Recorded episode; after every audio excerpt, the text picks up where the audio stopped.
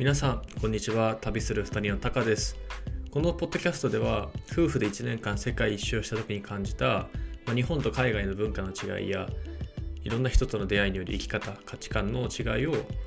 皆さんに共有できたらなと思っています。また2021年4月からは九州のとある町で教員として働き出しているので今まで東京で起業したり、えー、フリーランスでは働いてきたりとしてきた僕が学校現場に入った時に感じる違和感だとか気づきだとかっていうのを、ま、現場の目線から皆さんにお伝えしていけたらと思います。まあ、とにかくこのポッドキャストでは新しい考え方や価値観に触れられる機会を、まあ、一人でも多くの方に提供できたら嬉しいと思っていますのでどうぞよろしくお願いいたします。